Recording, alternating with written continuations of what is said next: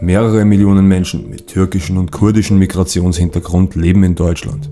Nach Beginn der türkischen Militäroffensive in Syrien haben auch die Spannungen zwischen Türken und Kurden in Deutschland deutlich zugenommen.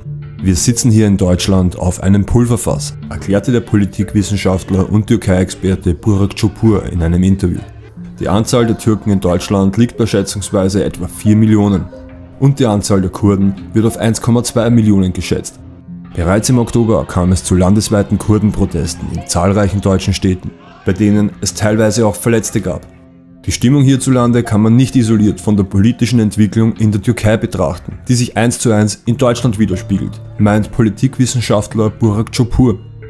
Deutschland, Frankreich, England, Amerika, keine Türkei kaputt gemacht. Keine kaputt gemacht. Türkische Menschen sterben. Echt!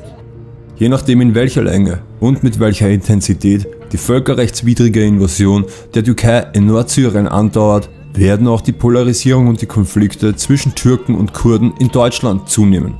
Zitiert das ZDF den Türkei-Experten. Sicherheitsbehörden rechnen bereits mit bürgerkriegsähnlichen Zuständen in Deutschland.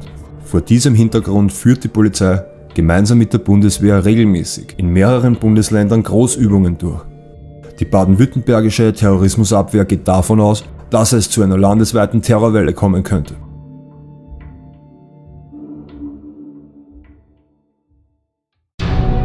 war denn der Hintergrund der Gefährdung?